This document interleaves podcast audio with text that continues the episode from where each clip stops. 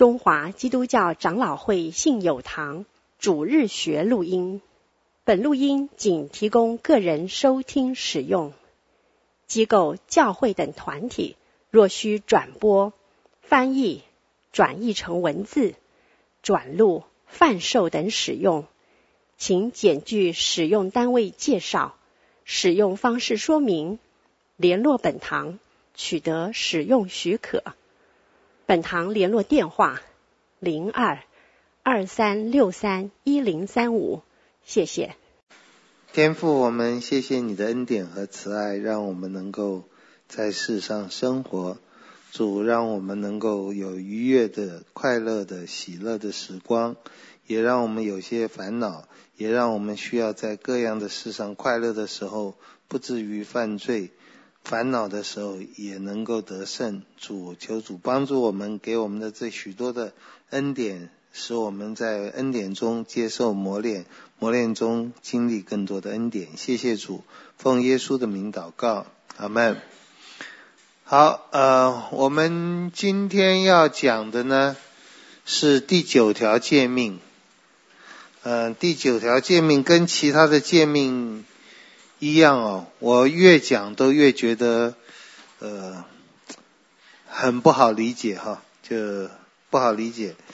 呃，第九条诫命是不可作假见证陷害人。这个诫命呢，就是我我我觉得需要多讲一点的地方，就是跟第二条诫命哈，呃，有有一点像。第二条诫命是不可为自己雕刻偶像。那你说这有什么要讲究的？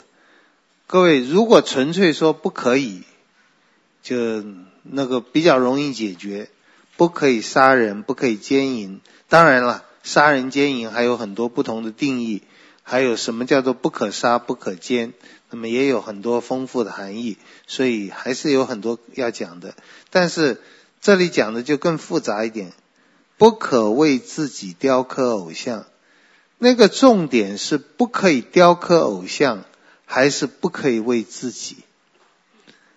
就我我我的答案是一样重要了，但是我感觉说这两个都需要说一下啊。就如果神的意思是不可以雕刻偶像，偶像是上帝非常厌恶的东西，他就直接讲不可雕刻偶像就好了。那么为什么不可为自己雕刻偶像？那么重点是，他的意思是说，如果你为自己雕刻偶像是不可以的，你为别人雕刻是可以的，还是你不可以为自己做任何的事？那么就是重点是在哪一个？就他的确加了一个形，一个 modify，就是一个一个一个不可是为自己。那么就是我刚刚说了。不可以为自己雕刻偶像，那因为他底下讲的是又有一点叫人糊涂啊，就是不可以做任何的像上天下地的任何东西，不可以做这些东西。当然底下又有说不可以侍奉他，不可以跪拜他，就是说我们不可以做的东西是不可以侍奉跪拜的。那不可以侍奉跪拜呢？应该是我不可以来侍奉跪拜他，那也就是不可以为我自己来做这件事情。那么，但是我们还把它想一下就，又就就还可以多想一点哈，因为我们我以前小的时候第一次看这个教训，我都被吓到了。不可以做什么东西，仿佛什么什么什么一样，哎。我正好在上这课的时候，老师就跟我们讲做粘土啊，做一只小青蛙啊，做一只什么？他说什么都不可以做，那干嘛呢？那去照相好像也不可以，那是用另外一个方式来做一个东西。但是呢，后来慢慢看到长辈就说啊，这些是可以做的事情。那么，呃，因为这些应该主要说，因为这些不是偶像，这些不是偶像。那我也觉得这些不是偶像嘛，我们做一个小青蛙嘛，或者做什么东西，那那都都不是偶像。那么如果我们来跪拜他，以他当我们的神，那就不可以。但是还是在为我自己做，为我学习要有兴趣在做这些东西，也许可以啊。不过这这两点，我们不是我们今天要讲的重点。我们在讲的是说，不可为自己雕刻偶像。其实是不是我们什么事都不可以为自己在做啊？就是这说起来又会牵涉到另外一个问题了，就是我们的舍己要到什么地步？如果我们就是什么都不为自己，只为了主，为了灵舍，是不是很虚假？是不是很不真实？啊哦对，慧娜等等要麻烦注意一下，那个冷气有的时候会太冷。我的上，我我们我们在每个地方就说哦，请先注意一下。就是要开开关关了，呃，有的时候你看到人加衣服的时候就要脱衣服的时候就要这样。对不起，我们没有办法专心上课，因为呃大家的那个体感不一样哈。好，就是不不可为自己，其实不是一件小事情。就是整个基督教教义里面说我们要舍己，可以把它解释成一种错误的英雄主义。就是好像是一些集体主义里面讲的，你要献身给国家，不要考虑到自己，这些是不应当的想法。但是有的时候会这样用。那圣经里又有讲到说，要舍己，不为爱，不求自己的益处等等哈。到底这是什么意思？这跟伦理神学都有关系。我们是深深相信人的益处。和上帝所造的万物的益处，甚至神自己要的自己的益处，益处好处都是好事情。但是我们会说，这些东西都要以神的旨意为最高的皈依。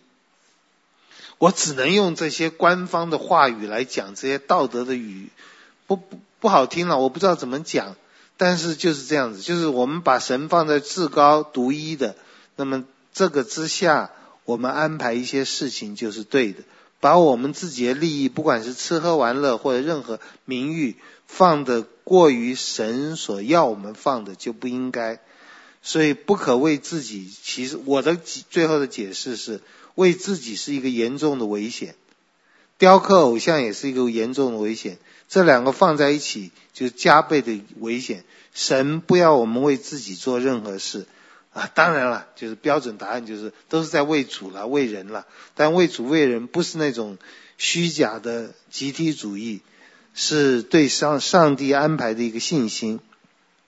好，这个是不可为自己雕刻偶像。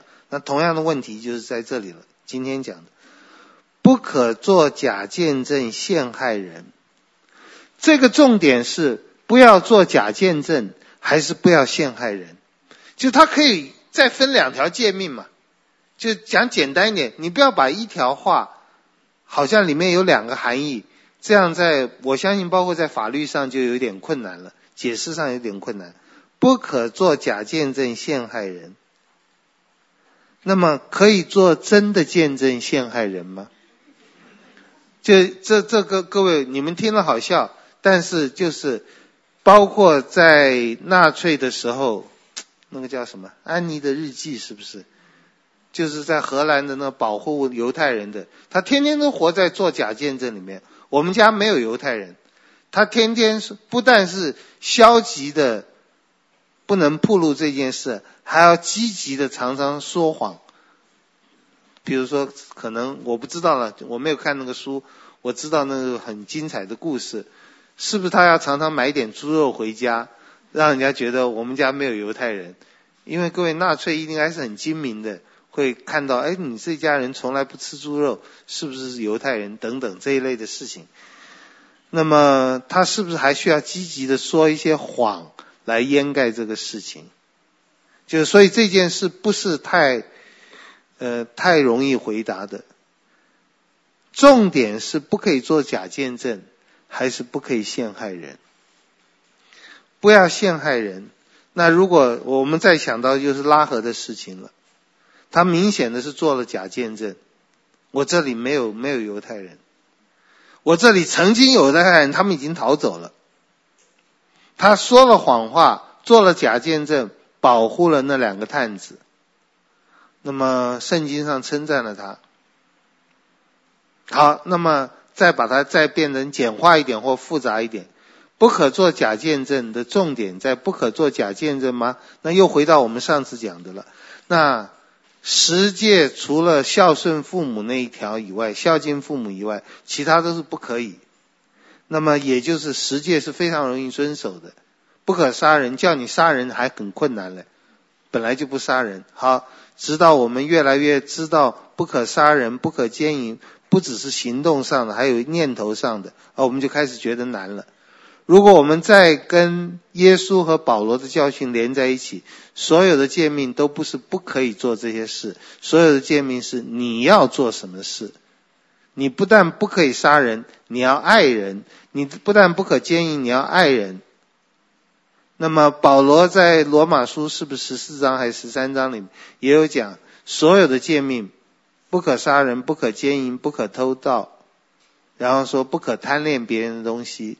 都包在爱人如己里面了，哎，也不知道他是不是故意的，他就没有讲不可作假见证陷害人，他那里没有讲这一条，可他下面一句话好像又把这一条放进去了，因为爱是不加害于人的，不可以陷害人，不可以加害于人，就我们出于我们是不要说谎，这是。这是最重要的，不可以说谎，或者不可以做假见证，这是重要的。还是我们不可以陷害人，这是重要的。就这句话，让人就有点困惑了。到底是两个诫命，还是一个诫命？当这两个诫命，或者这一个诫命，这诫命有冲突的时候，要注意哪一个？各位，这个时候，我常常讲。很容易讲的答案就是都不可以啊。那么就是到最后，很多人不来找牧师，不来找正人君子，理由就是他的答案都非常的正确，但是不能行。呃，一个十三岁的女孩子怀孕了，可不可以堕胎？哦，当然不可以，这是杀人了，先犯奸淫再犯杀人，呃，不可以生下来。至于说生下来产生的问题等等，哦，那神会预备。各位，就是我们，就是伦理的课太容易上了，就太容易上，就没有人上了，就不可以，不可以，不可以。然后你讲不可以，人家活不下去啊。好，不可以，不可以，不可以有婚前性行为，谁不知道啊？不可以婚婚外性行为，谁不知道？这我们又回到律法的功用了。就到底律法有什么样的作用？我们天天在犯法，我们天天又说不可以，然后我们就很痛苦。然后有一些大胆的人就说那可以，可以通奸，可以什么？然后可是上帝律法在我们心里的作用仍然是挥之不去的。那我们怎么办？就我总是讲到这些律法，就想到上帝的恩典的重要。那这个恩典的重要，讲的不小心或听的不小心，又会觉得，那我们就可以任意犯罪了。不是，越有恩典，我们应该越不会犯罪，越不应该犯罪。啊，但是就这些都不算是实用伦理学。实用伦理学讲的更具体一点，这算是，嗯，要用学术的名词，这叫 meta ethics，后设伦理学，就是伦理学后面的基础是什么？当然都是神学。好，我们现在就回到这里，不可作假见证，陷害人。同样，这是一句看起来甚至我们都不会犯的罪，想犯还不一定会犯的。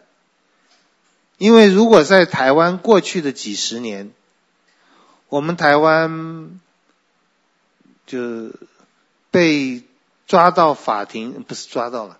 被请到法庭去做见证的机会不多，我一直活到今天还没有这样的机会。康师母是到去年还前年有，不知道是什么原因，调查局找他去，说什么，反正就是他曾经跟谁接触过，那个人呢，呃，说了一些什么话，康师母需要做见证啊，那么就好有这个事情，我到现在还没有被。警调单位去请去做见证过没有？那么，所以这条诫命想要犯还不太容易，起码在以前不可做假见证。但是我们已经讲了，这应该不是那么简单的事情，不可以做假见证陷害人。那么好了，再说简单一点，不可以说谎。再说难一点，可以说谎。如果说谎是保护人的性命，我们再一次想到拉拉合的事情，是不是可以说谎？来保护那两个探子的性命。呃，好了，困难的事情就越来越多了哈。那我们现在就不再讲到做假见证这一件事情了，我们在讲说谎可不可以？啊，各位，碰到这些问题也太容易回答了，不可以，就是不可以嘛。然后不可以的结果就是。各位弟兄姐妹注意，不要说谎，绝对不要说谎，任何时候都不要说谎。我就奉奉奉行这个诫命，然后底下说：“哇，你真会说谎。”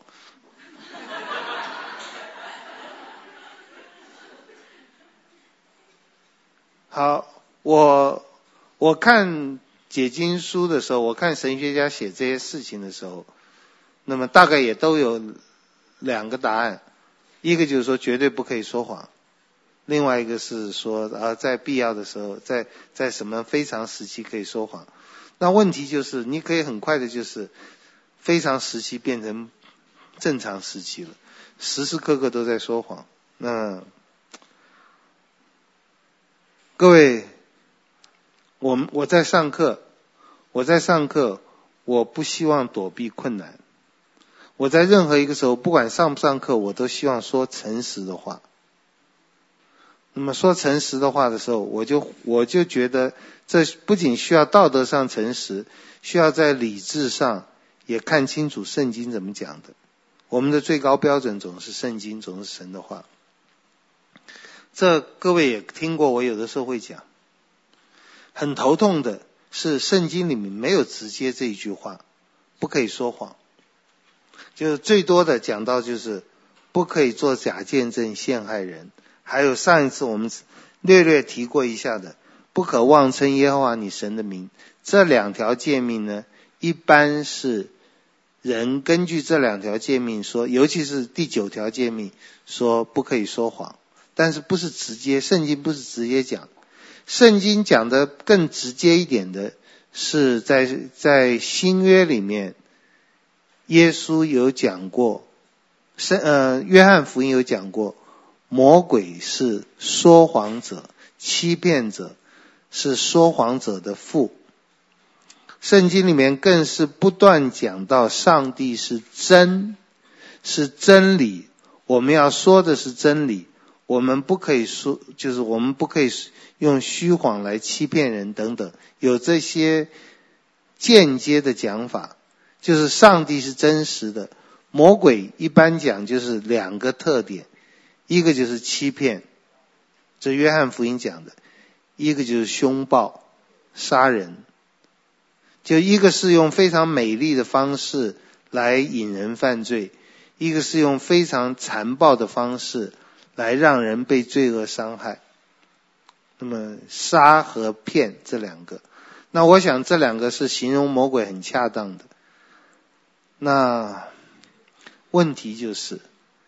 耶稣又讲了一句话，这句话我们也始终在避免，我也不敢讲，我也不敢多讲，但是我说我还是要还是要讲啊，不能躲避这个问题。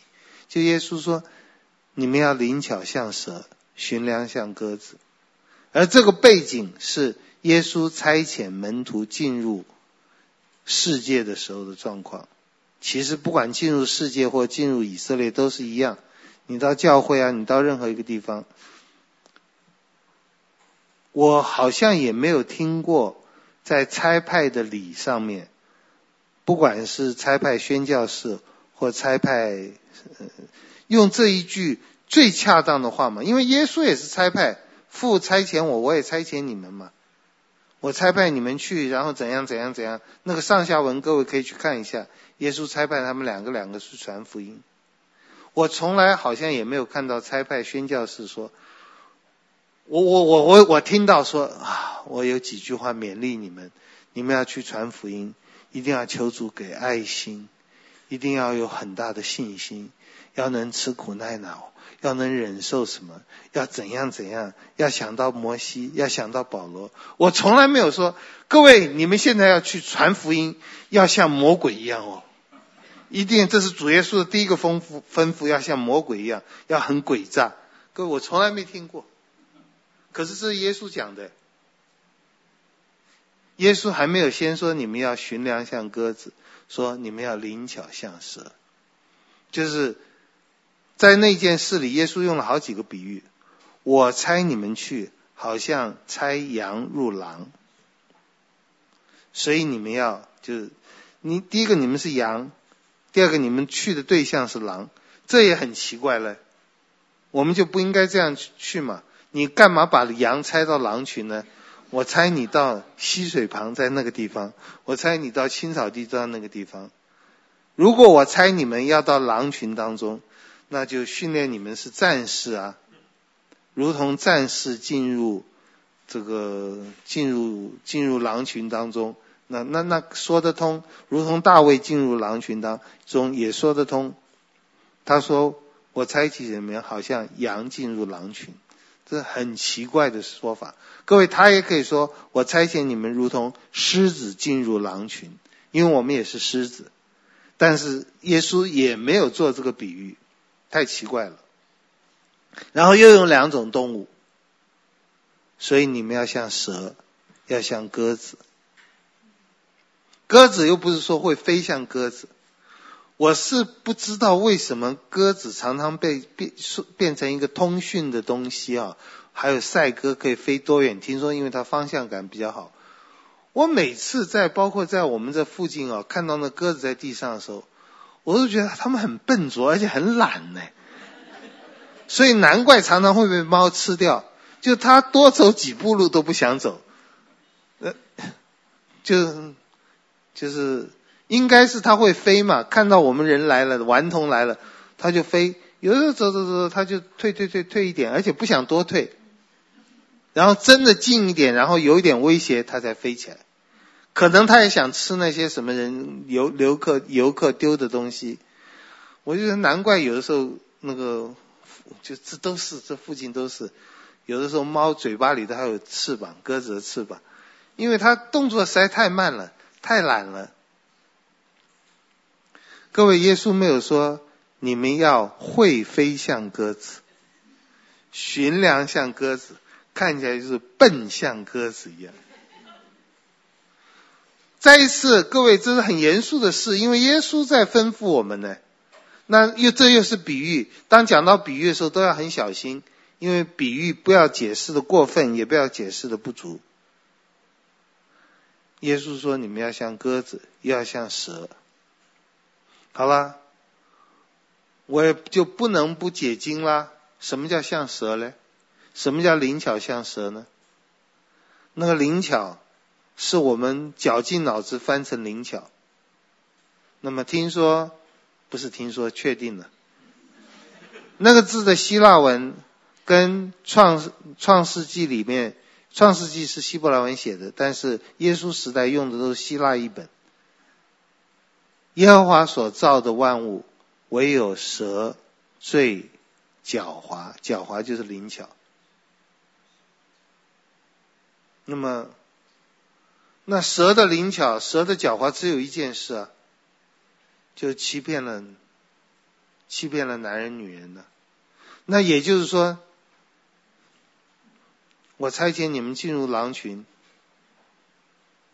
可能耶稣的意思是。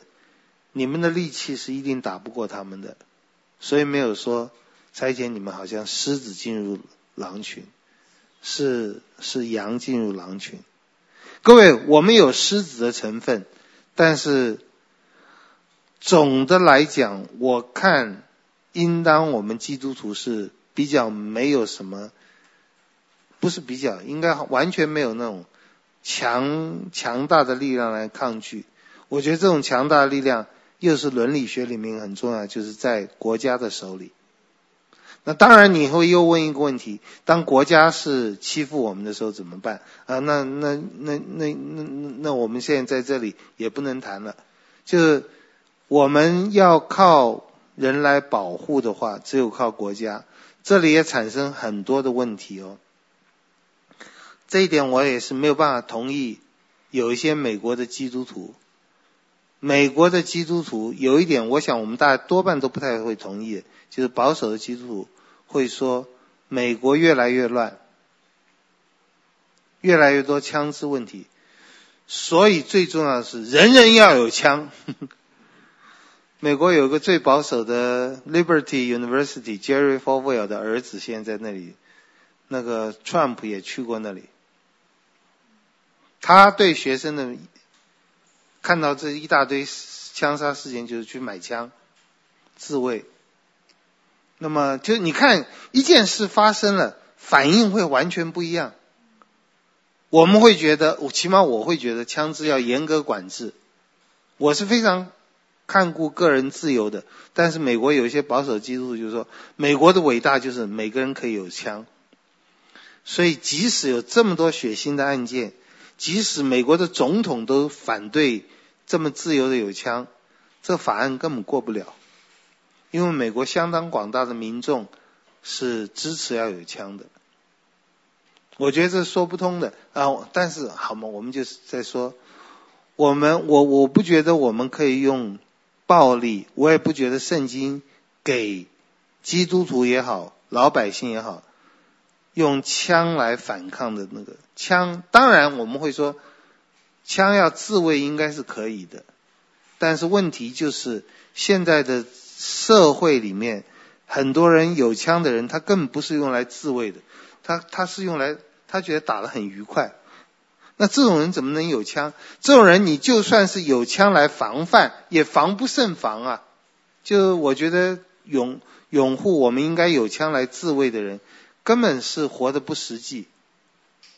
你有一万把枪，你不是你那种枪手是天天是找找找机会来杀你，你有一万把枪也没有用啊。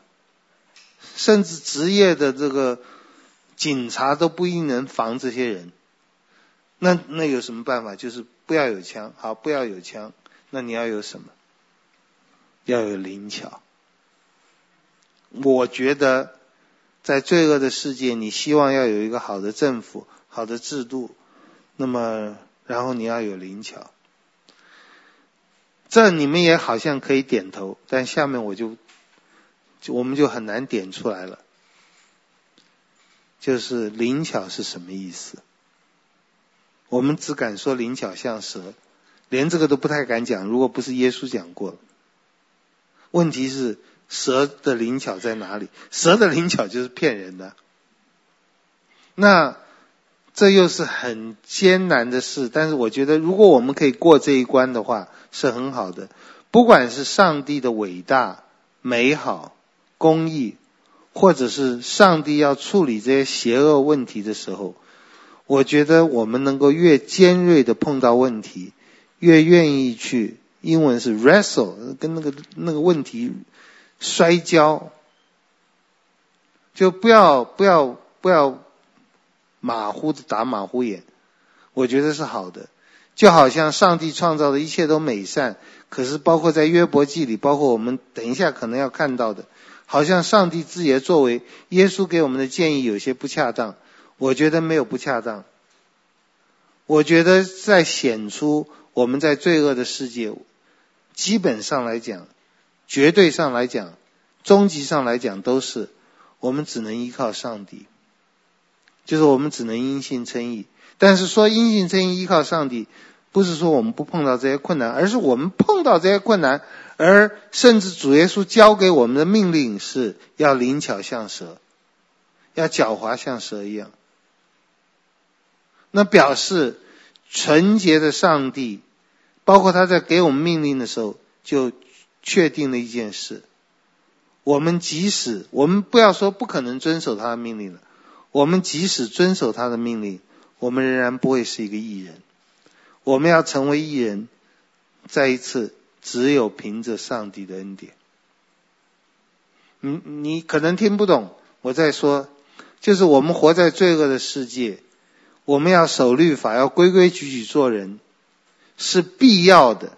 但是是不可能的，是必要，因为我们的上帝要我们诚实，要我们善良，但我们又会碰到种种，包括我们自身的罪恶和在两三个罪恶当中，或者很多罪恶当中，我们只能选一个比较轻的，这并不能够 justify 合理化我们犯罪，我们仍然犯罪得罪神要下地狱的，一条都要下地狱的。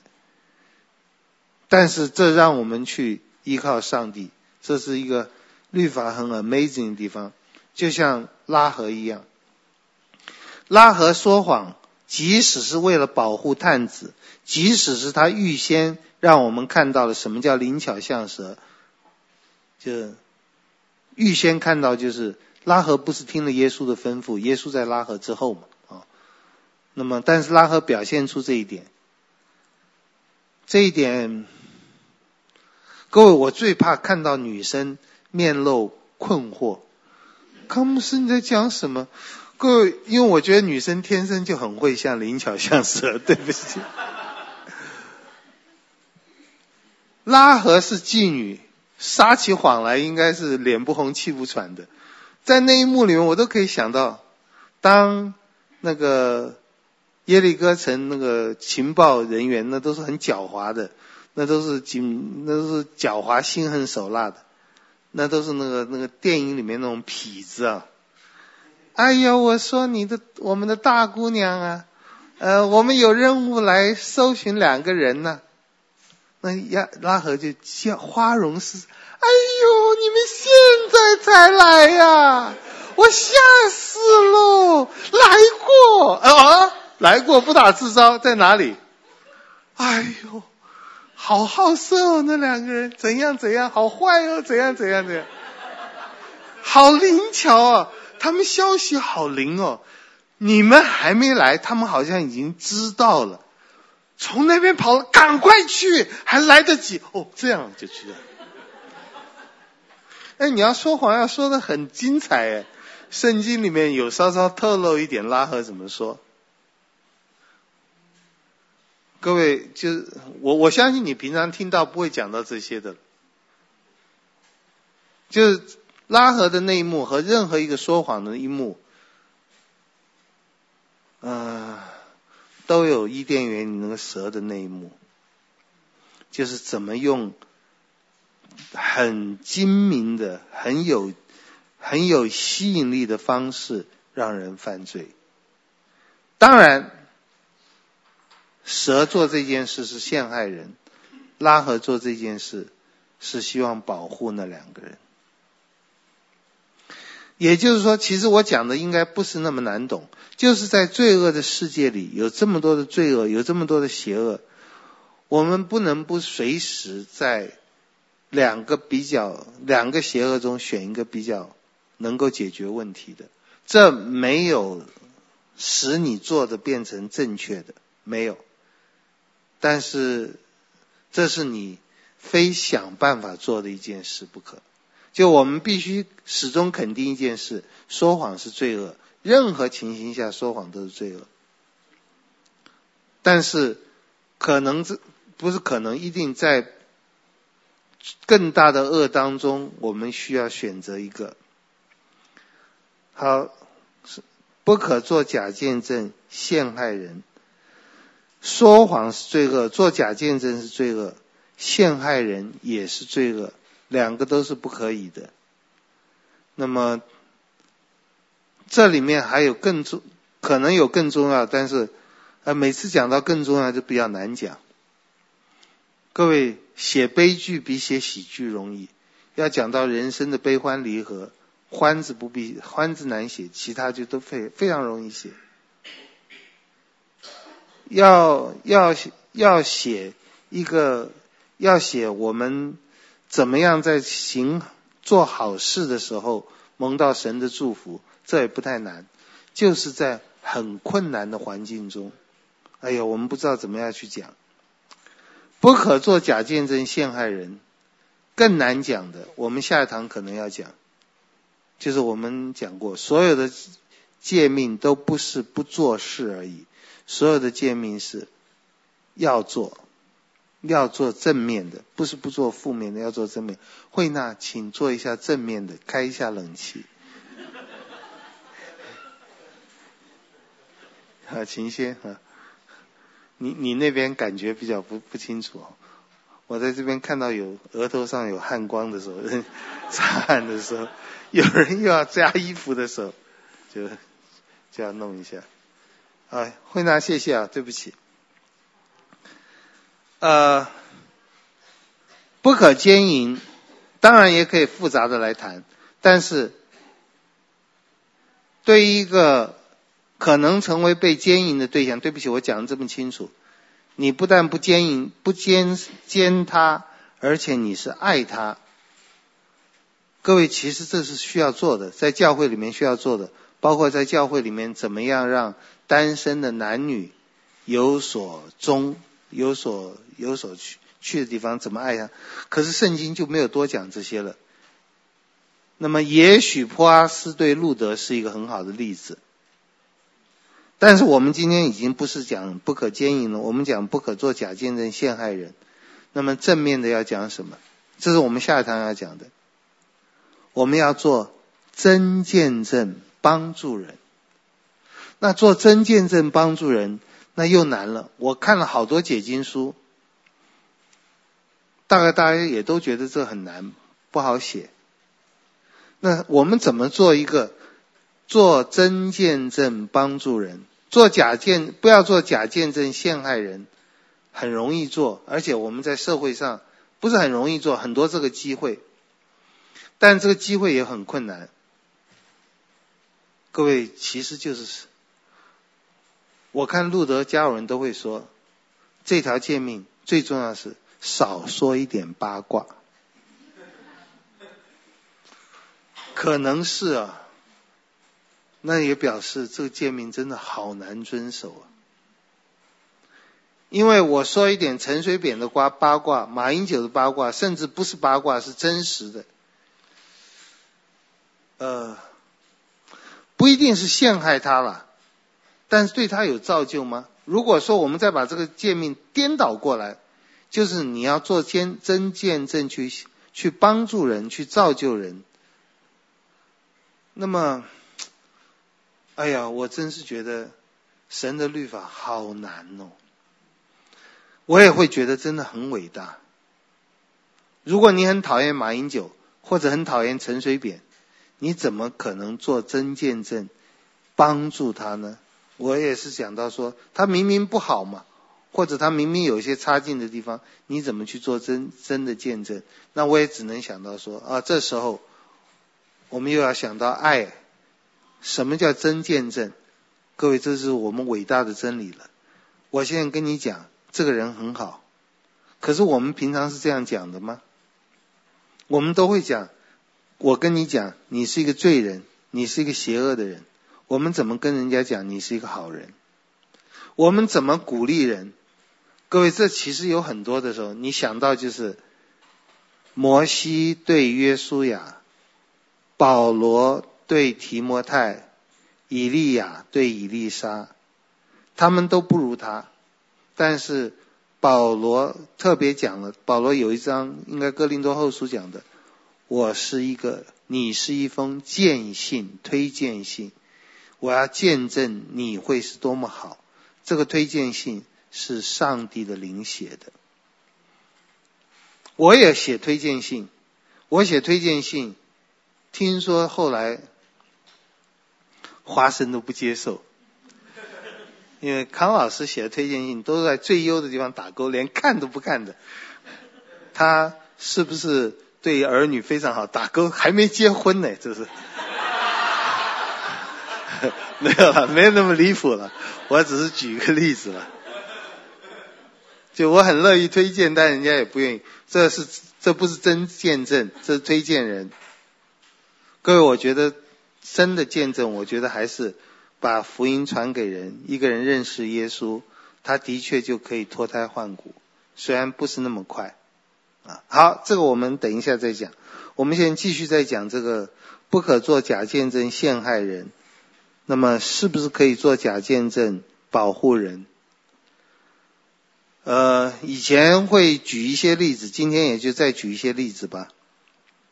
从圣经里你就看到，呃，我我我们就从亚伯拉罕举起这个例子了。亚伯拉罕是信心之父，那么神对他所做的带领，就从一开始就可以看到。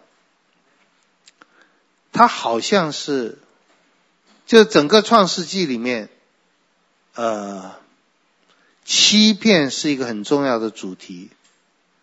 一开始就是魔鬼，就是蛇欺骗了女人，到最后是约瑟的兄弟再一次欺骗约瑟。爸爸临终前要你怎样怎样，我们看应该是雅各没有说这个话。那中间的雅各跟拉班之间的欺骗，甚至亚伯拉罕的欺骗就很多了。那么这些欺骗，我越看越觉得神很伟大。我们人在这个世界上罪恶真是很多，越看越觉得我们需要因信称义。所以我我就说不要躲避圣经上的难题。不要躲避我们生活中的难题，我们愿意诚实的靠着主，我自己的信心是更坚定。好，一开始就我们说真和假，其实又比你想的要难一点了。不可作假见证，不可说谎，要诚实。那我请问你，什么叫做说谎？什么叫做诚实？哦，这太容易回答了。诚实就是说出事实的真相。说谎就是扭曲事实的真相。那么我们再问了，那什么叫做真相？哦，这是你们念哲学的可能会知道，真相或 reality、truth 最简单的哲学家讲的最简单就是 corresponding theory，就是我说现在这个房间二十三度，然后你拿一个温度计量。果然是二十三度，我说的就是真的。这这是 corresponding，但有的时候你所经历的跟你的话不太好去验证的时候就困难了。那再用我们圣经上来讲，如果你所说的跟现在的环境来验证的时候，常常是不一样的。神说：“我会赐福给你。”我会赐大福给你，这包括会是什么时候会？陈姐妹，上帝会赐给你一个好丈夫，上帝一定对你很好，会给你一个好丈夫。什么时候给我一个好丈夫？五十年后，各位，你看这句话就是上帝说的是不是真的？上帝是不是真的对你很好？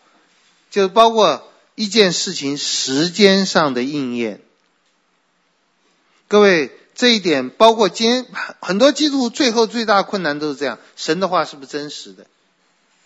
但我们就又回头，什么叫做真的？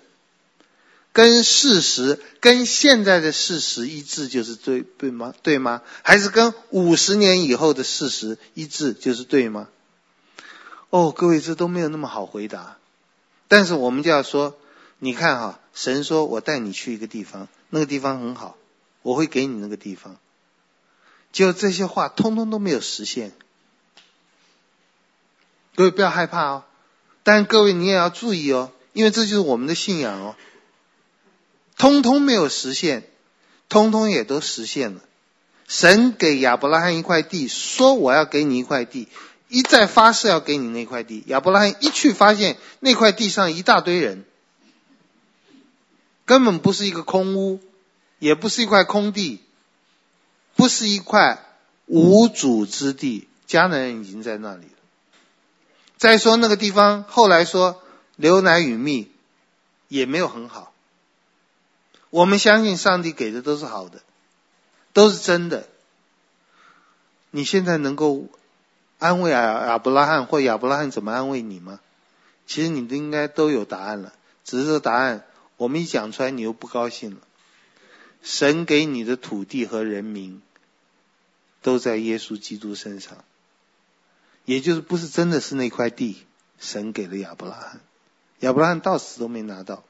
那个地是一个预表，但那个地也有真实的成分，你不能说纯粹都没有。好，我这只是在说说谎和应许和保证，那个中间的差距又比你想的要多一点了。今天这里有两个婚礼，我实在不应该，咱反正新娘新郎也听不到了。啊，你会永远爱他吗？愿意吗？我愿意。嗯，我以前就说你乱讲，没有了。就我 promise，I do，这可能都还要有很多的说说明。好了，神说我会给你一块地，亚伯拉罕一去那里，发现那块地。他没有办法拿到，各位，他到死也没拿到。然后那块地说是很好，圣经上说遭遇大饥荒，亚伯拉罕就下埃及，这个话我们也讲过了。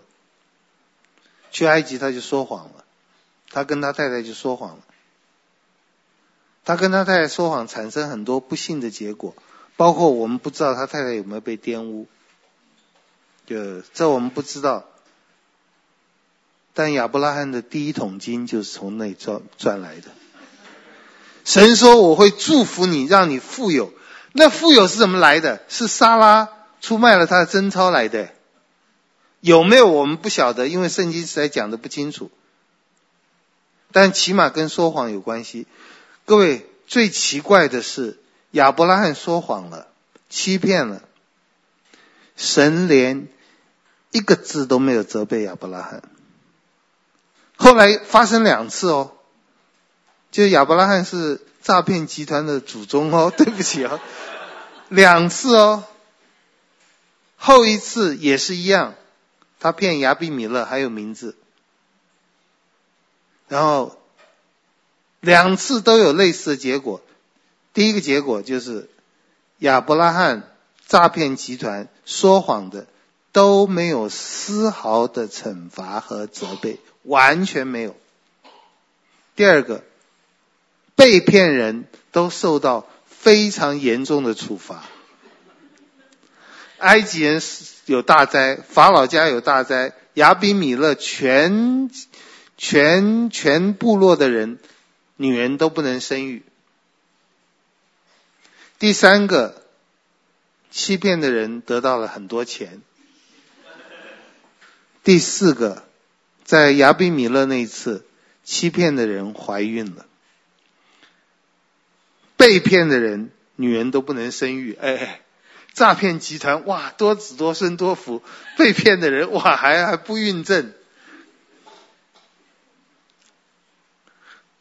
各位，为什么这么清楚的经文我们都没有注意？这是怎么一回事？好，我觉得。其实还是有很多的很很清楚的理由。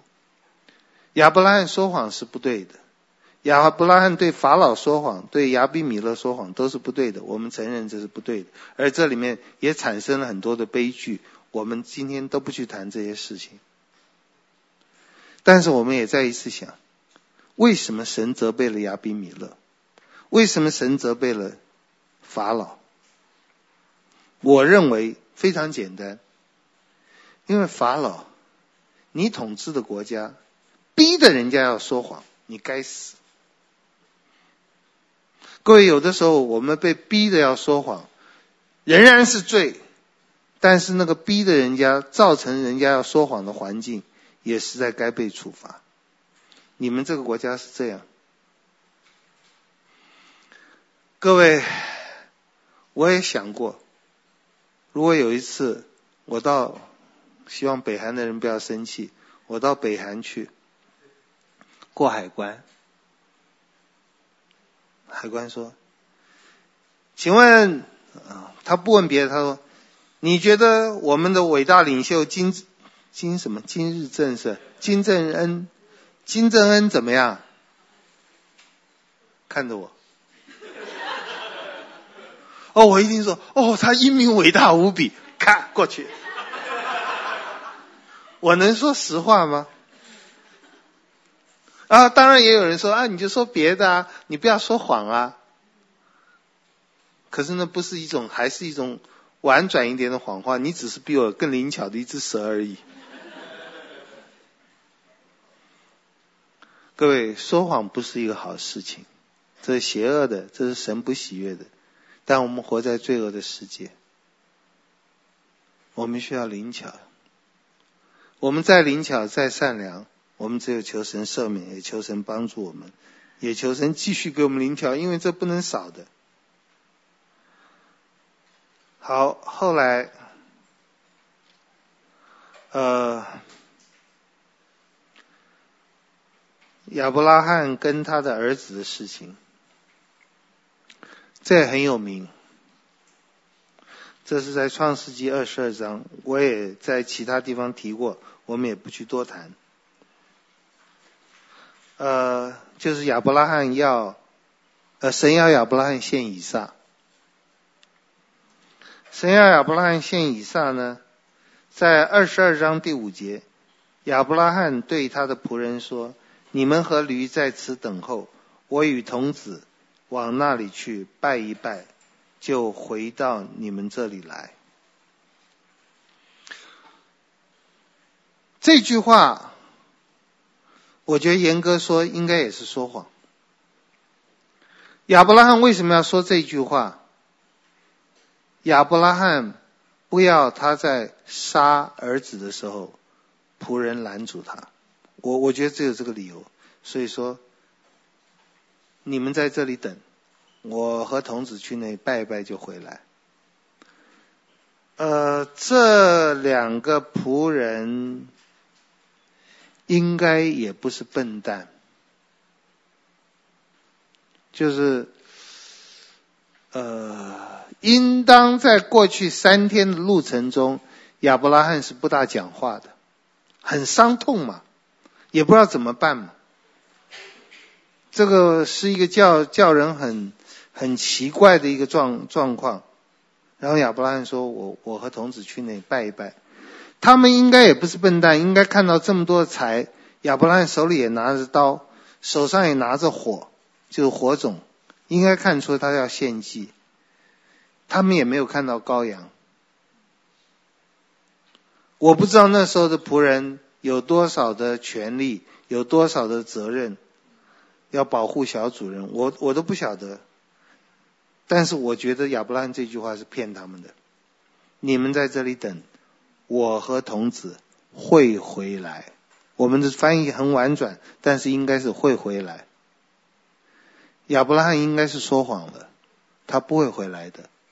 他那时候还并不知道神会要他复活，除非你说他没有说谎，他就是有信心，杀完了就复活了。希伯来说好像有这样讲，我们不晓得。但最起码可以有一件事情，可能我们可以说上帝的伟大，在把一个谎言变成了一个见证。谎言是亚伯拉罕说：“我和那个童子会回来。”见证是他和那个童子果然回来了。就是上帝没有说谎，没有做错，用他伟大无比的智慧行了奇妙的事。然后第二个，我不知道是不是也是谎言。就以撒实在是搞不懂了。二十二章第七节。对他父亲亚伯拉罕说：“父亲呢？”亚伯拉罕说：“我儿，我在这里。”以撒说：“羔羊在哪里？”亚伯拉罕说：“我儿，神必自己预备做燔祭的羔羊羔。神会预备。这也许也不是谎言，到最后也不是谎言，但在这里，亚伯拉罕。”没有清楚的告诉儿子，他所知道的，就是神吩咐我要把你献上，羊羔就是你，他没有讲。那么，同样在这件事里面，我们没有看到神对亚伯拉罕有任何的责备，只有称赞。那么这件事也产生一些不幸的后果，包括以撒的害怕。不那我们不去讲它了。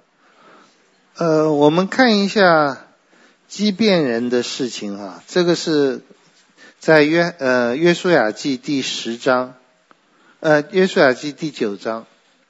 约书亚记第九章第三节开始，就是基遍的居民听见约书亚向耶利哥和爱城所行的事，就设诡计。这诡计我看也是那个灵巧的那个字的衍生出来的字哈。呃，假充使者拿旧口袋和破裂的缝补的旧皮皮旧皮酒袋，驮着。驮在驴上，将补过的鞋穿在脚上，把旧衣服穿在身上。他们所带的饼是干的，长了霉了。他们到吉甲营中见约书亚，对他们说：“我们是从远方来的，现在求你与我们立约。”以色列人对这些西魏人说：“只怕你们是住在我们中间的，若是这样，怎么和能和你立约呢？”他们对约书亚说：“我们是你的仆人。”约书亚问他们说：“你们是什么人？”是从哪里来的？他们回答说：“仆人是从极远之地而来，是因听见耶和华你神的名声和他在埃及所行的一切事，并他向约旦河东的两个亚摩利王，就是西施本王西宏和亚斯他录的巴珊王噩，一切所行的事。我们的长老和我们那地的一切居民对我们说：你们手里要拿着。”要带着路上用的食物去迎接以色列人，对他们说：“我们是你们的仆人，现在求你与我们立约。我们出来要往你们这里来的日子，从那家里出来的这饼还是热的，看哪，现在都干了，长了霉了。这皮带、这皮带、啤酒袋，我们盛酒的时候还是新的，看哪，现在已经破裂。我们这衣服和鞋。”因为道路甚远，也都穿旧了。以色列人受了他们些食物，并没有求问耶和华。这以色列人也是饿死鬼，几个长霉的面包，居然就把他们骗住了。如果是什么那个好一点的蛋糕，还说得很说得有理。就几个几个长霉的食物会这个样子啊，实在也是饿死鬼。好，他们以色列人受了。他们的食，他们些食物，并没有求问耶和华。于是约书亚和他们讲和，与他们立约，容他们活着。会众的首领也向他们起誓。以色列人与他们立约之后，过了三天，才听见他们是邻近邻，住在以色列人中间的。以色列人起行，第三天到了他们的城邑，就是基遍这些地方，因为。会众的首领已经指着耶和华以色列的神向他们起誓，所以以色列人不击杀他们。全会众就向首领发怨言。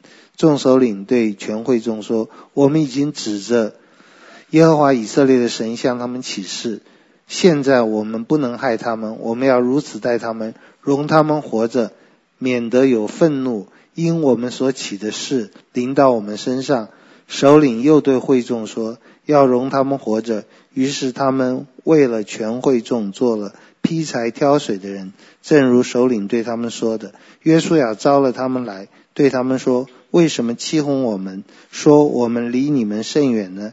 其实你们是住在我们中间。现在你们是被咒诅的，你们中间的人断必断不了做奴仆，为我们神的殿做劈柴挑水的人。”他们回答约书亚说。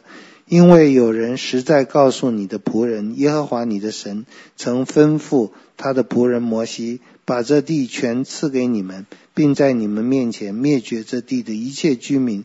所以我们为你们的缘故，甚是甚怕丧命，就行了这事。现在我们在你手中，你以为待我们怎样待我们为善为正？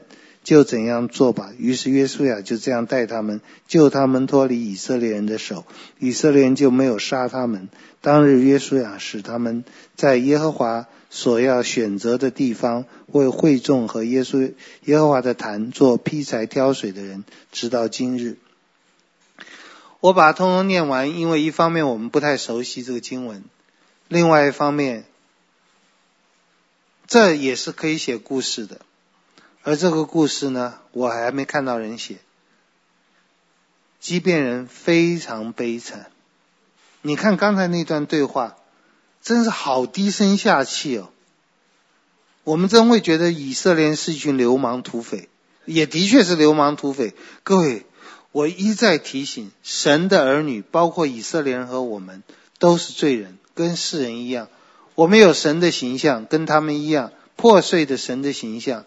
但是我们邪恶起来也很邪恶，我们下流起来也很下流，不是神保守，我们都是堕落灭亡的。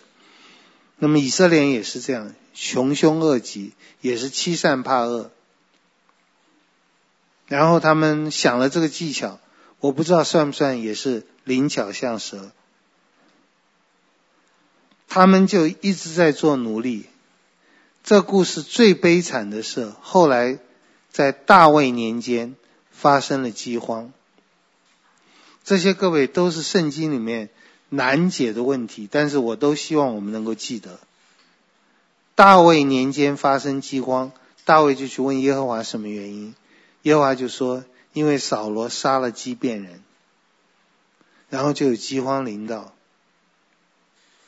这又是一个奇怪的事，扫罗杀了人。饥荒没有临到扫罗，临到没有杀人的大卫，公不公平？又好像不公平。那么，然后大卫就问畸变人：“那我要怎么办？”畸变人就说：“哦，不必赔钱。”各位，这这话讲的实在是写的太棒了。当时大卫问畸变人说：“我要怎么做的时候？”畸变人说：“不必赔钱。”这句话一出来，大卫就吓死了。各位，钱能解决就好解决，钱不能解决。他说我们要杀人，他们气到没有，不要提扫罗的名字。他说从前那个要灭绝我们全族，不让我们住在这里的那个人的子孙给我们七个，这七个人又是冤死。后来是一个很伟大的母亲利斯巴做了一件很伟大的事。这个整个的怨气才消掉，哇，那是很动人。那有点像我们中国的六月雪啊，窦娥怨一样，很就是很多悲惨的事，也引起一连串的问题。但这些问题对于不信主的人来讲，就越来越会愤恨。我自己越看越觉得神实在有恩典，神也实在奇妙。在罪恶的世界，人这么多罪恶，也实在叫我们觉得。除了依靠上帝，没有别的办法。我常常觉得畸变人是值得写的一个人，一组人，因为他们真的很像黑人，很像黑奴，做了奴隶还要被杀掉。就是扫罗的时候，不知道扫罗发了什么疯，要把他们烧掉、杀掉。好，而且畸变人呢，我看没错的话，我印象没错的话，也被很多解经家骂。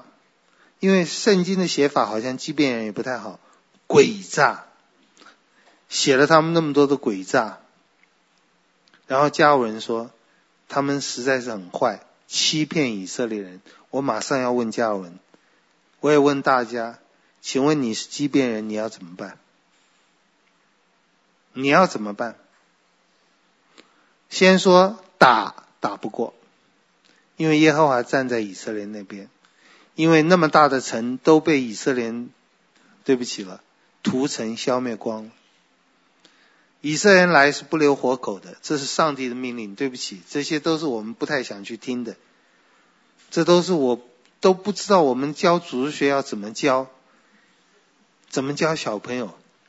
哎，奇怪了，我说我们怎么教小朋友？小朋友很难很难懂，好像我们大人就很笨了，就很容易教。其实大人又要怎么教？我们怎么教？我们伟大的上帝要以色列人屠城，是不是他也逼着畸变人？就是加加尔文说他们说谎该死。好，承认我也同意。问题是，那你要他们怎么办？不能打，打不过的。投降人家也不接受，因为以色列人刚刚受了教训。只要有一个没有杀杀掉都不行，所以非杀掉不可，只能用骗的。就我们跟你先立约，远交近攻，任何一个时代都是这样。我们其实住的很远很远的人，先跟你们立约，我们根本不会有冲突，我们不会有那个接近的国界。哎呀，是不是就先立约吧？立了约，以色列人就不能反悔了。我觉得整个这一段事也在表达一件，就是说谎是错误的，所以上帝用那么严厉的字眼在说基遍人的不对。但是在很艰难的环境中，为了避免整个的族被消灭，这个做法，圣经不鼓励人说谎，但圣经间接的称赞了基遍人。因为他们变成可以说最值得羡慕的人，他们是最亲近耶和华，在耶和华的会幕里面做劈柴挑水的人，其实他们最有福气，他们几乎就等于是立位人了。那么我也只能这样这样解释哈，做劈柴挑水的人，直到今日，我们也想到诗篇里面，宁可在我神的帐篷。帐篷门口做开门看门的，不愿意坐在住在恶人的殿中。啊，这是一个，这也是欺骗。当然，这个欺骗呢，就是在前面也是有欺骗，就是拉合的事情，那个我们就不去讲它了。嗯、再看呢，其实中中间这里还有一些欺骗的事情。包括我们看到的大卫的情形哈，呃，大卫还没有被膏的时候就有这个事情，就是神要撒母耳去膏大卫，这段经文就更难解释。呃，慧娜，谢谢。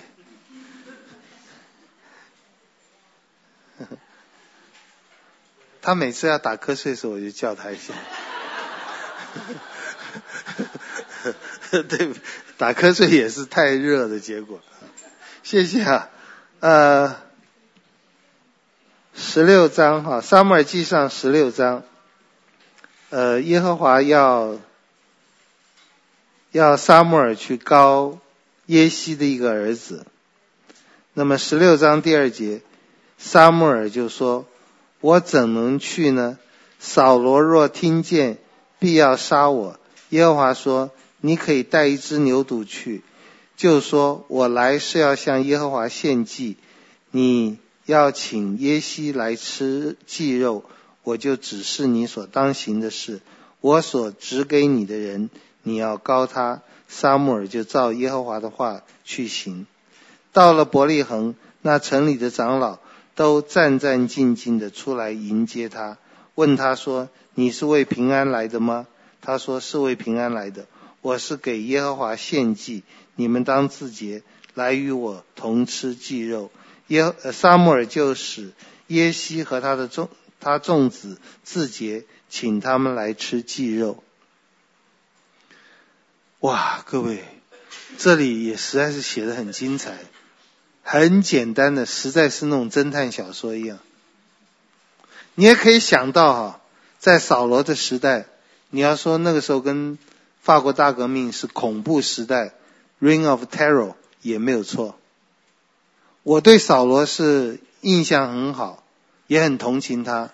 但是如果理智一点看，扫罗的扫罗的惧怕，到最后让人人都惧怕。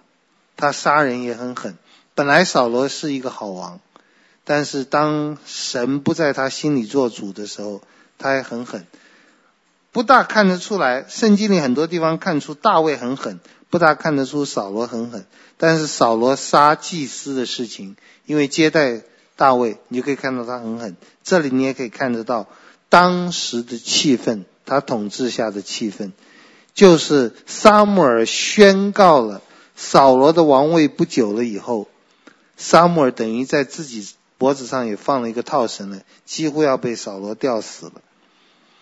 当撒母耳对扫罗讲上帝的话，就是扫罗的王位不久了，就造成不安。你不确定讲一件事，造成人更多的不安。对不起，各位姐妹，就又拿你们做例子，因为这很这是很好例子。如果你很漂亮啊，这如果是化掉的，因为你们每个都很漂亮，你们都很漂亮。如果神说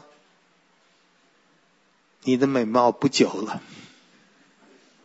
这是什么意思？五十年以后不久，还是五十天以后不久，还是五天以后不久？不久是多长叫做不久？如果上帝很清楚跟你讲你的美貌不久了，很清楚的讲，我如果是是我，我听到这话，我一定会想尽办法延长这个不久。看看有什么东西延长。显然，当沙穆尔对扫罗讲：“你的国位不久了”，扫罗就几乎是疯子了。疯到一个地步是什么？沙穆尔都不敢随便出去，因为沙穆尔是 Kingmaker，就是沙穆尔是立人做王的。撒母耳到哪里去，他都只可能有一个目标，就是立人做王。如果他去立人做王，撒母耳说扫罗会杀我。他去哪里哪里都怕他，他好像是那瘟疫一样。你看你你看到这里，你就不能不想到说，包括一个很善良的王像扫罗，当他一旦把王位当作神的时候，他可以多么恐怖。沙漠德德高望重，也吓得半死。他去哪里？没有哪里可以去。好，我已经把答案讲出来了，我现在就讲问题吧。问题就是这一次这里撒母耳的说谎是耶和华叫他说谎的。撒母耳说：“我怎么敢去啊？我去任何一个地方，扫罗就要杀我。”耶和华说：“哎呀，没关系，你可以带一只牛犊去，就说，就省了两个字。”你可以带一只牛犊去，就假装说，我是来献祭。当然你会说，他的确也是献祭了，他的确献祭。但是我们再一次说，我们说严格一点，这里面有没有说谎嘛？他原来好像不是，他主要的目的显然不是献祭嘛，他主要的目的是去高一个人做王嘛。献祭可以说是一个。Cover up，一个遮盖。哦，我也很稀奇，在我看，包括西敏那个教大教理问答的时候，好像是西西敏大教理问答讲到说，不可做假见证陷害人的时候，他解释了好多好多，有一个就是，我没有去查原文啊，不知道有没有翻错，对人的罪恶。要遮盖。我说我不知道他有没有翻错，就是对人的罪恶要遮盖。那这意思是说谎吗？各位，呃，不管你在介绍男朋友、女朋友的时候，你在自我介绍的时候，你有没有说谎，或者你有没有？把一些可能别人需要知道的东西不去讲出来，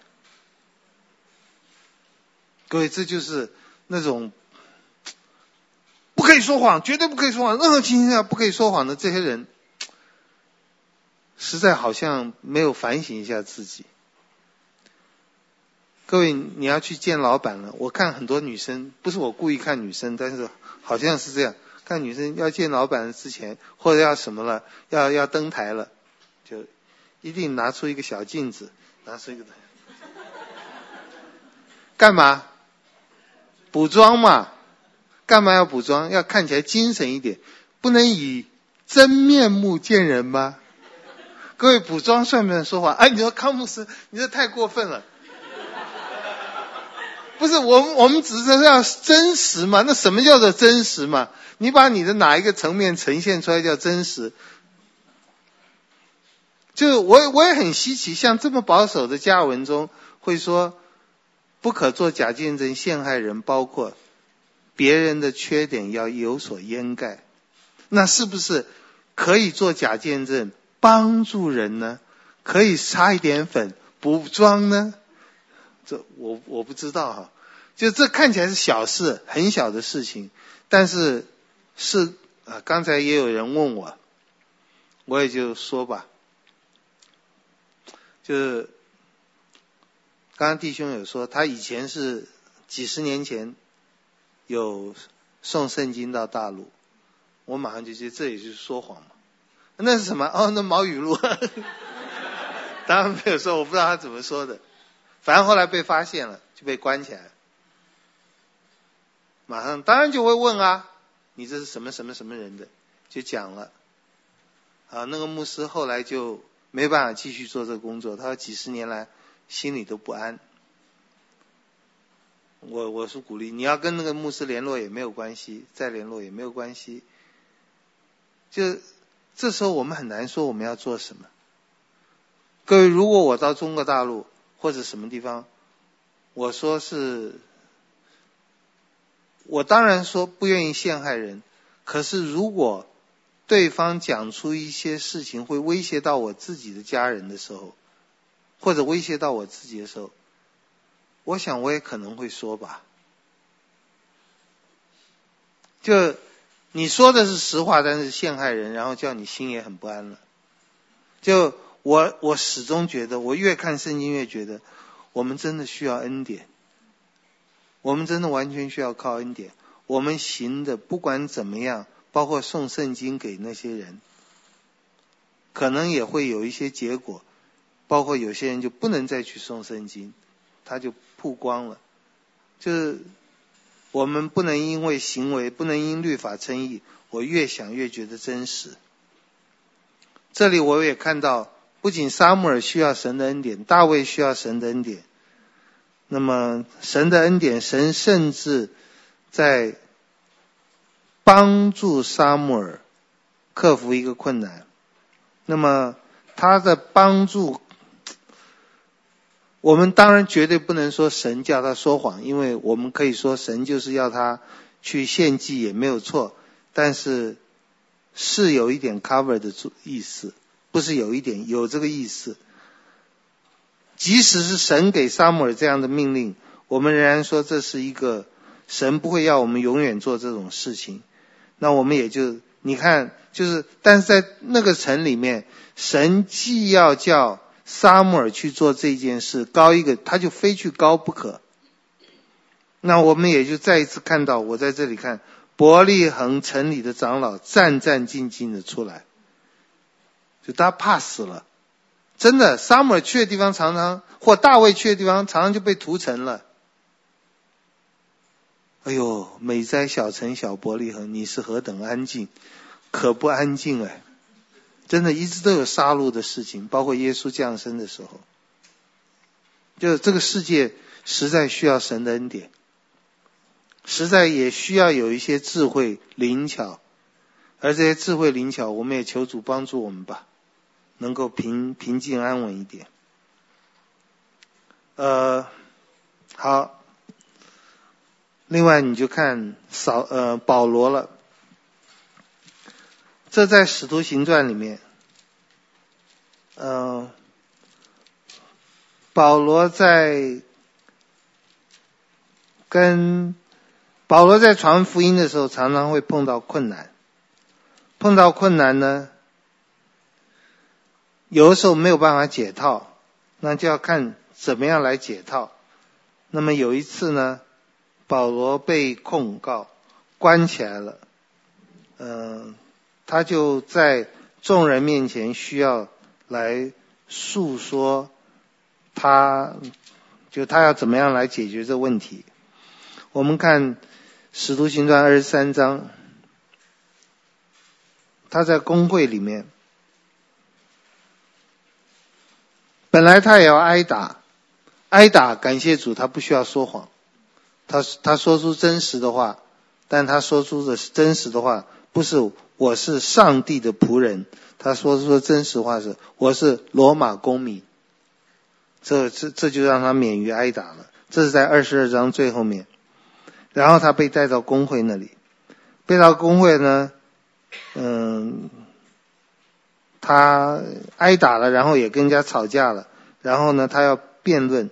二十三章的第六节，保罗看出大众一半是撒都该人，一半是法利赛人，就在公会中大声说：“弟兄们，我是法利赛人，也是法利赛人的子孙。我现在受审问。”是为盼望死人复活。说了这话，法利赛人和撒都该人就争论起来。会众分为两党，因为撒都该人说没有复活，也没有天使和鬼魂；法利赛人却说两样都有。于是大大喧嚷起来。有几个法利赛党的文士站起来争辩说：“我们看不出这人有什么恶处。倘若有鬼魂或天使对他说过话，怎么样呢？”各位，这可能又是一个灵巧像蛇的情形哈。扫罗面对一大堆对他有敌意的人，都对他有敌意，而且众人对他的攻击，有的时候不一定能用罗马公民的身份被保住，因为有的时候巡抚或者官希望息事宁人。最重要的，官僚常常都希望我的官位能保住就好了。我的官位要保住，就是我统治下面的人不要闹事。这就是这这都是很多官的一个做法，不求有功，但求无过，平平安安，能够今年年终奖金有就好了，别的不要了。那么，所以保罗状况是危险的，因为整个这百姓对他都不利。那官很可能会听他听他们的，保罗要想办法度过这个难关。度过这个难关呢，他一看底下人，哎，分两党，有一党是就像今天一样，有一党是信友堂的，有一党是灵恩派的。我今天在这里被审判，是因为关于方言的事。呃，关于改革中的事和改革中的神学，然后他一丢哈，丢这句话，我受审问是盼望死人复活。那么他他先把他立场讲清楚，我是法利赛人，法利赛人的子孙，我受审判是盼望死人复活。哇！法利赛人马上就站到他这边了，因为法利赛人非常讨厌杀都该人，法利赛人非常强调死人复活的教训，杀都该人非常反对。结果就是一堆狗扑上来要咬我，赶快丢一根骨头，骨就狗就为了抢骨头忘记我了。各位，我们这讲都有点好笑，但是我是觉得生活中有的时候真是很难的呀。各位，我再一次说，你们需要，我们需要求主帮助我们，灵巧像蛇，驯良像鸽子，两个缺一不可，一定只能选一个怎么办呢？哎，各位，你们应该毫不选择的就毫不犹豫就我要做鸽子嘛哈。如果你还说啊，应该要做蛇，哎，鸽子是圣灵，蛇是魔鬼，应该选择不考虑就是选择圣灵嘛。但是，呃，就是就是神的确是提醒我们这个艰难，这个艰难，包括耶稣也会碰到。有的时候不是说谎，有的时候是很有智慧的来表达。呃，这种智慧怎么来？当然是敬畏上帝而来。耶稣也会啊，耶耶稣也会碰到这情形。纳税给该撒可以不可以？他可以有很多的讲法，但耶稣就用那个铜钱上面的像来说。呃，保罗说，保罗说我是法利赛人，也是法利赛人的子孙。保罗说过很多自我介绍的话。我在加玛列的门下受教，我是罗马人，我生下来就是。就你很多时候可以介绍你自己，的确你可以用一个比较方便的方式。在这个时候，他的确用了一个方式，就是让箭头不要指向他。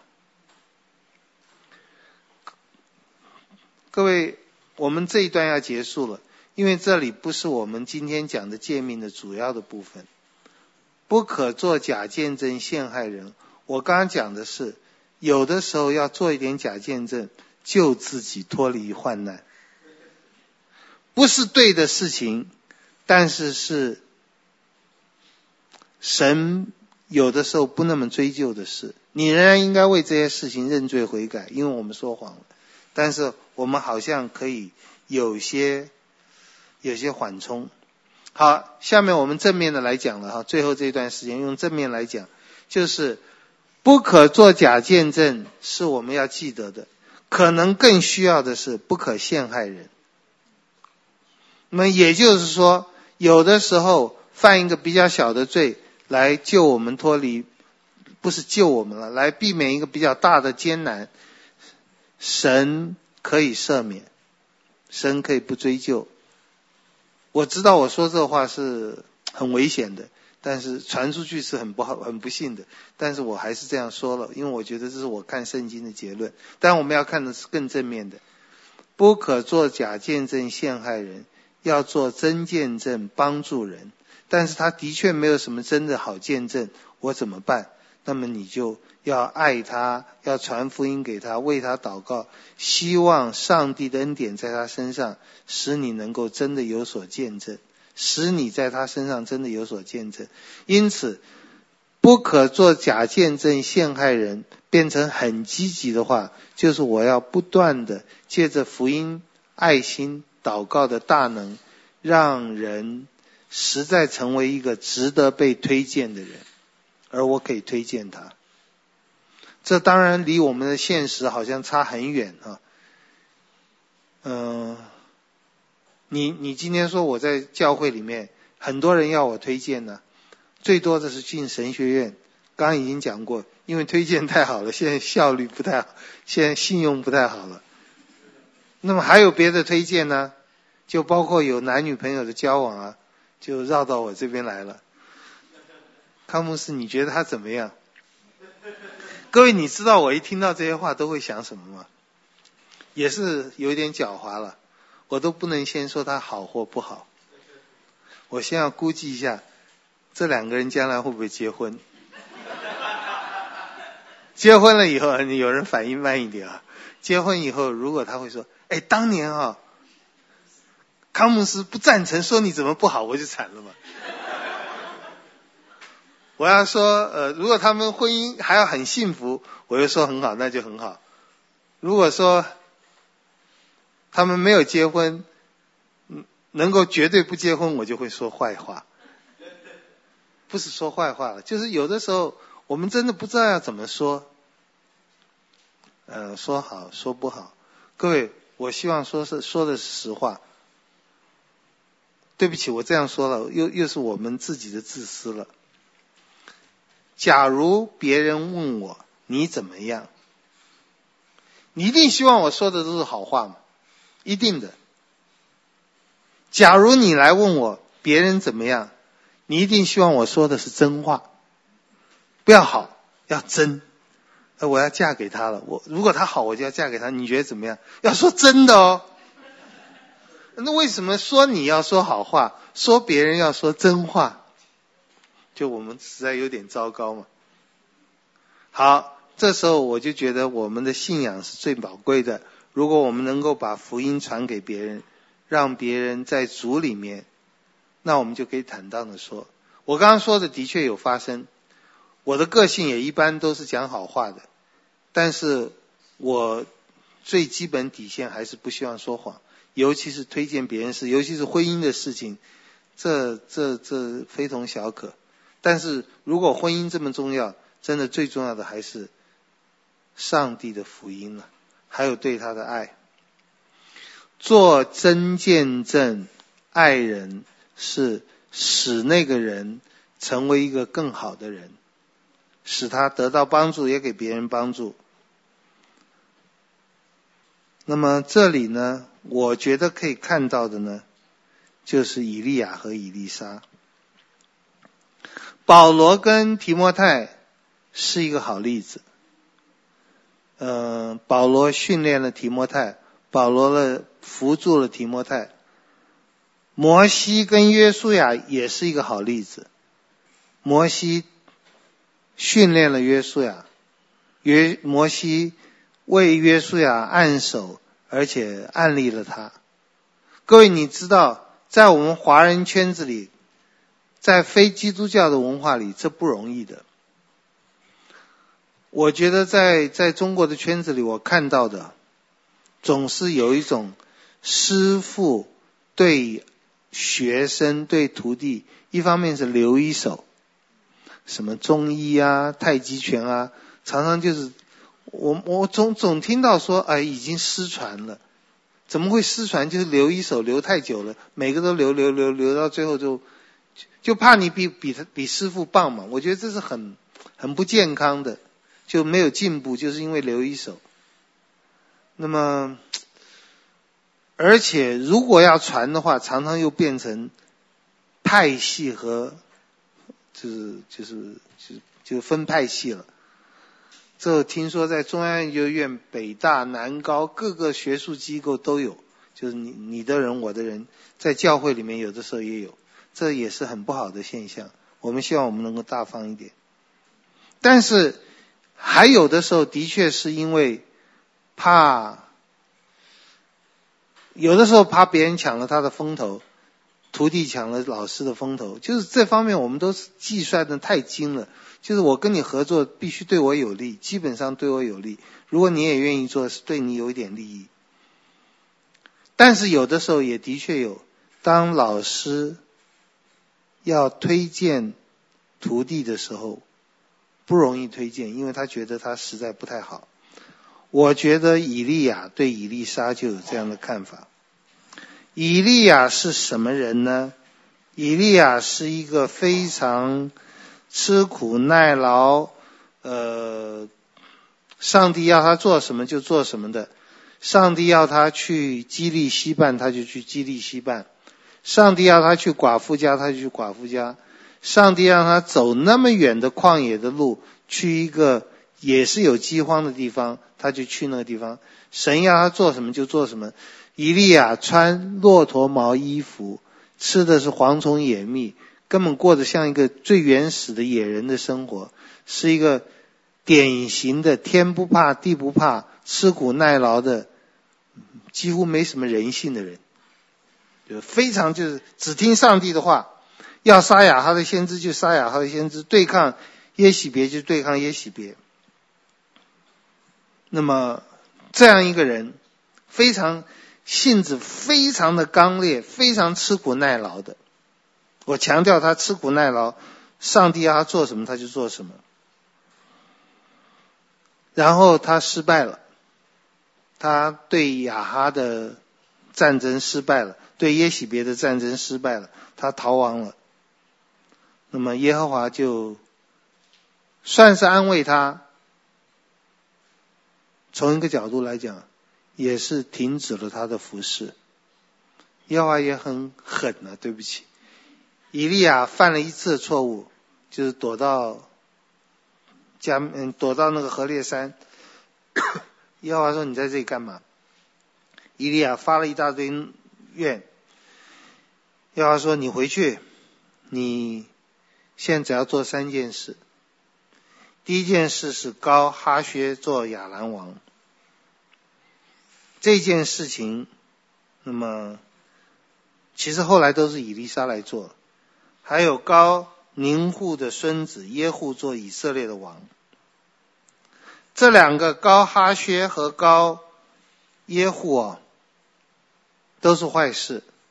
你要让这两个人做王，然后杀许多亚哈家的人，就这。是神的仆人要做的，但是不是神的仆人最希望做的。神的仆人最希望做的是，有人能继续他的工作，能把上帝的道传开，把巴力的先知都消灭。好，那就是第三个。去膏以利沙做先知接续你。好了，就这个是最正正面积极。另外两个其实以利以利亚没有直接做，以利亚就去膏以利沙了。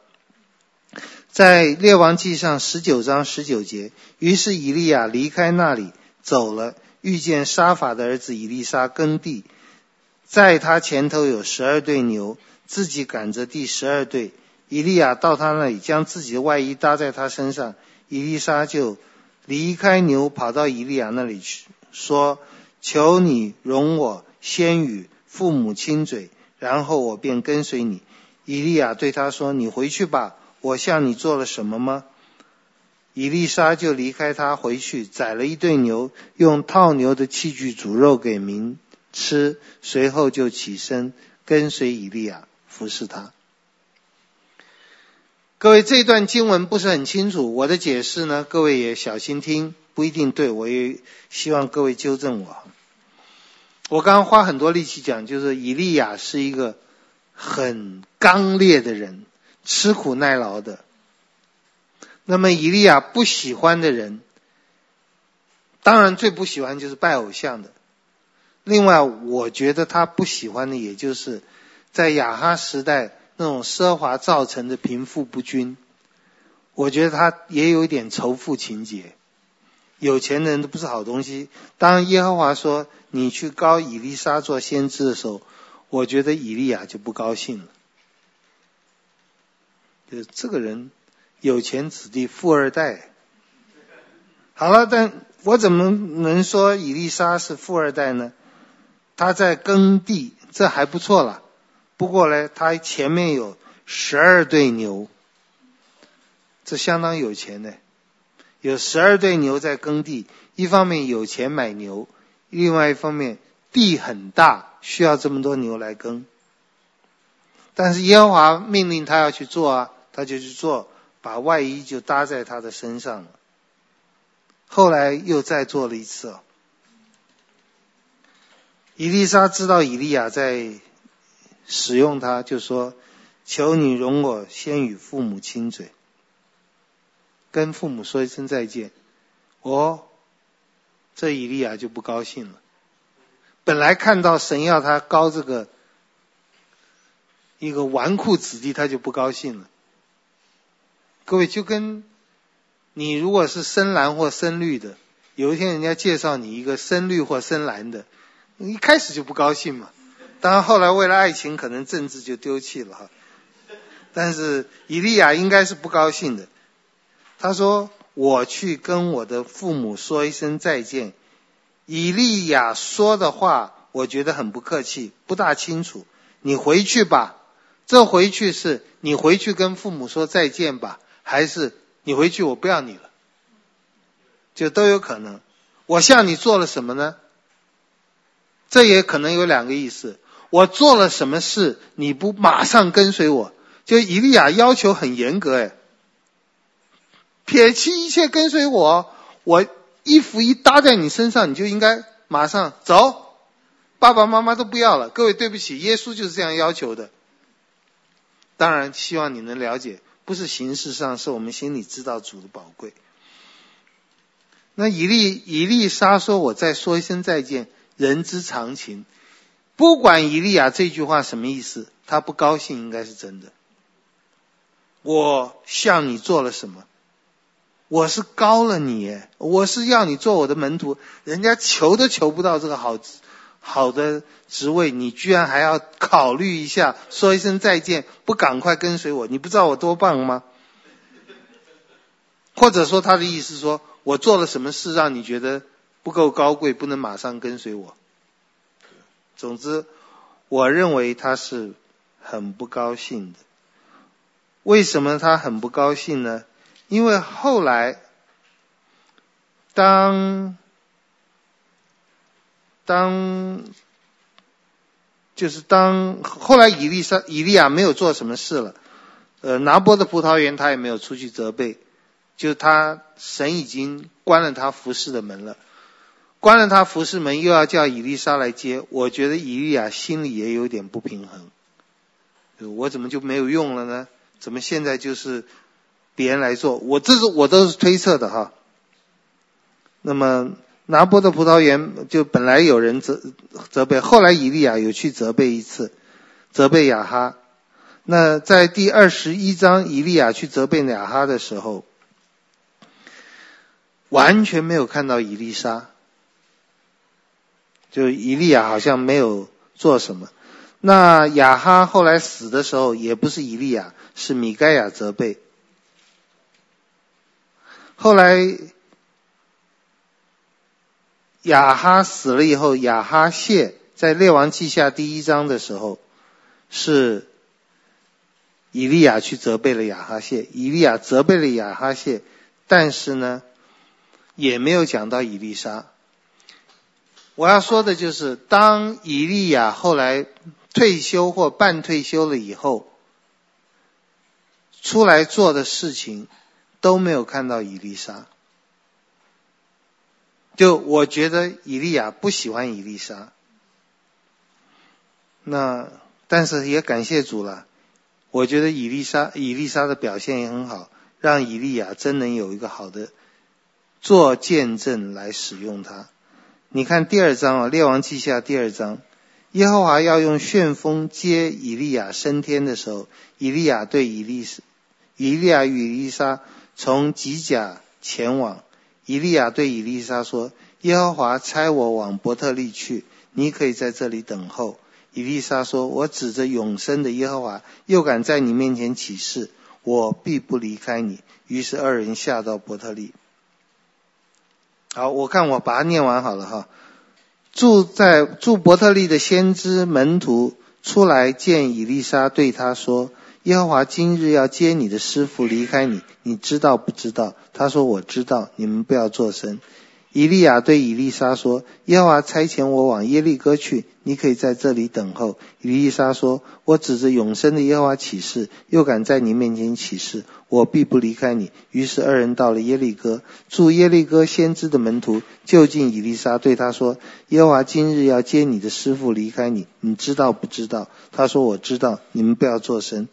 以利沙也以利亚对以利沙说：“耶和华差遣我往约旦河去，你。”可以在这里等候。以利沙说：“我指着永生的耶和华，又敢在你面前起誓，我必不离开你。”于是二人一同前往。有先知门徒去了五十人，远远在他们面对面。二人在约旦河边站住。呃，我看这个经文，耶和华要接以利亚走了。看这个经文。以利亚知道这个事，应该以利亚、以利沙也知道这个事。怎么知道？我们不晓得，因为圣经没有讲。其他先知的门徒，有人说这先知的门徒就是先知学校。以利亚有没有在这里教书？我不晓得。不过大家都希望得到以利亚的真传。照目到目前为止。以利沙似乎是以利亚真传的人选，因为耶和华这样规定的。但是我感觉，因为第一次的见面，以利沙给他的印象不好，以利亚就没有好好的教他，而且一直想把他甩掉。当耶和华要接以利亚升天的时候，他们先去吉甲，在吉甲那里。以利亚第一次要甩掉他，说：“耶和华要我去伯特利，你在这里等一等。”意思好像是等一等，我回，我等一下回来。以利沙说：“No No No No No，这是十八相送，不，我一定要跟着你，要跟你。”到了伯特利，大家都来说：“不要去，你你的老师已经要被接走了。”我不知道可不可以说，我不知道他们在一起多长的时间了，十年了、二十年还是多长，不晓得。就是看起来以利亚一直没有把真传，我们中国人讲衣钵，这很有意思诶。衣钵那个英文是 cloak，谁披上师傅的 cloak，谁就是继承了他的衣钵。这里没有钵，但有那个衣哈。虽然以利沙有以利亚的衣，上一次有丢一个外衣，有给他一个外衣，但是因为他反应不够好，所以以利亚似乎不怎么喜欢他。然后这次要升天的时候，你就在这里等。以利亚说：“我不要。”伊丽莎说：“我不要，我要跟着你去。”伯特利的人说：“你就不要去了，你老师不大喜欢你的。你们不要讲，我还是要去。”第一次去伯特利，他死命要跟。耶和华要我去耶利哥，你在这里等。以利沙也是说：“我不要。”到了耶利哥以后，以利亚说：“我要耶和华要我去约旦河，你在这里等。”以利沙说：“我不要。”就是我一定要跟着你，各位，这是跟着耶和华的必要的事。上帝要甩掉你了，你都说你甩你的，我跟你的。至于说追女朋友可不可以这样，我不知道。但是跟上帝一定要这样，你不要我，我还是要你。好了，在约旦河那边。以利亚将自己的外衣卷起来，他曾经把这外衣披在以利沙身上，现在好像又拿回来了。打水，水就分开了。哦，下面这很动人呢、过去以后，以利亚对以利沙说：“我未曾被接去离开你，你要我为你做什么？只管求我。”哦，小伙子啊，老夫的确不喜欢你。但是我怎么甩都甩不掉你，孝感动天，我被感动了。你要什么？各位，你男朋友，你对你男朋友说这话的时候，希望他够聪明，说我要你嫁给我。伊利亚，伊丽莎说愿，这里感动两个字原文没有啊，有打点的，愿你的灵加倍感动我。要求东西，要求的恰当。这个愿你的灵加倍感动我，讲的简单一点就是，我要你跟我在一起，你的灵要跟我在一起。讲的再属灵一点，要耶和华的灵加倍的在我身上。各位，你的男朋友或女朋友说你要什么？你最好的答案不是要千万家产，最好的答案我要的你。我要你加倍爱我，这是最好的答案。伊利亚说：“你所求的难得，我被接去离开你的时候，你若看见我，就必得着；不然就必不得着了。”他们正走着说话，忽然有火车火马将二人隔开，以利亚就升乘旋风升天去了。以利沙看见就呼喊：“我父啊，我父啊！”以色列的战车马兵啊，以后不再见他了。这段其实还没完，这段很精彩。以利亚升天，应该不是坐着火车火马，是坐着旋风。火车火马是把两个人隔开，有一点像冒冒着火的基路伯一样，绝对以利沙要再跟着以利亚都不可能了。但是他祈求的有没有得到？他看到了，然后还没有完哦。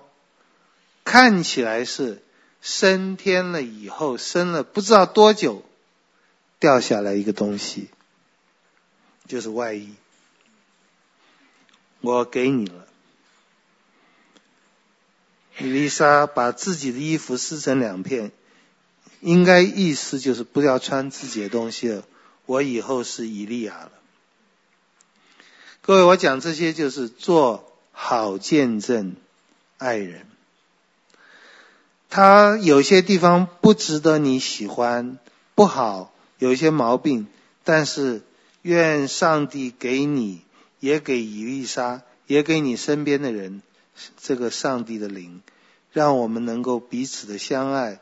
彼此的扶持，就是今天我们从不可说假见证陷害人，我必须把它讲到这里，因为这是耶稣吩咐的，这是保罗吩咐的，所有的命令不是不做而已，所有的命令是要去爱人，不是不做假见证害人，虽然这个很重要，我们已经讲了很多。我们希望更重要的，我们能够在每个人身上，我们不一定会帮他写推荐信，也不一定会这变成很熟的朋友，但是希望我们生活的更积极，使我们能够使别人成为一个好见证。这话绕得很远一圈了，希望能够绕得对，各位能够绕得清楚。好，我们祷告，天父，我们谢谢你的恩典，恳求主帮助我们。嗯，这一条诫命好像纯粹只是在法院里的事情，好像我们多数的人一辈子都不会碰到。但是你的诫命不会跟我们没有关系的。我们在这里恳求你，让我们能够。为人做出好的见证，而不是假的见证，是真实的。因为我们爱他，因为我们有神的话帮助他。好像以利亚和以利沙，最后还是有很深厚的师生的感情。他让以利沙成为一个接续他衣钵的人。我们求主也恩待我们，让你在我们身上做的工作能够延续，能够扩散，让大家都更美善。奉耶稣的名祷告。阿门。感谢您的收听。若需进一步详细资讯，请上本堂网站：www 点 hfpchurch 点 org 点 tw。本堂地址：台北市罗斯福路三段两百六十九巷五号。谢谢。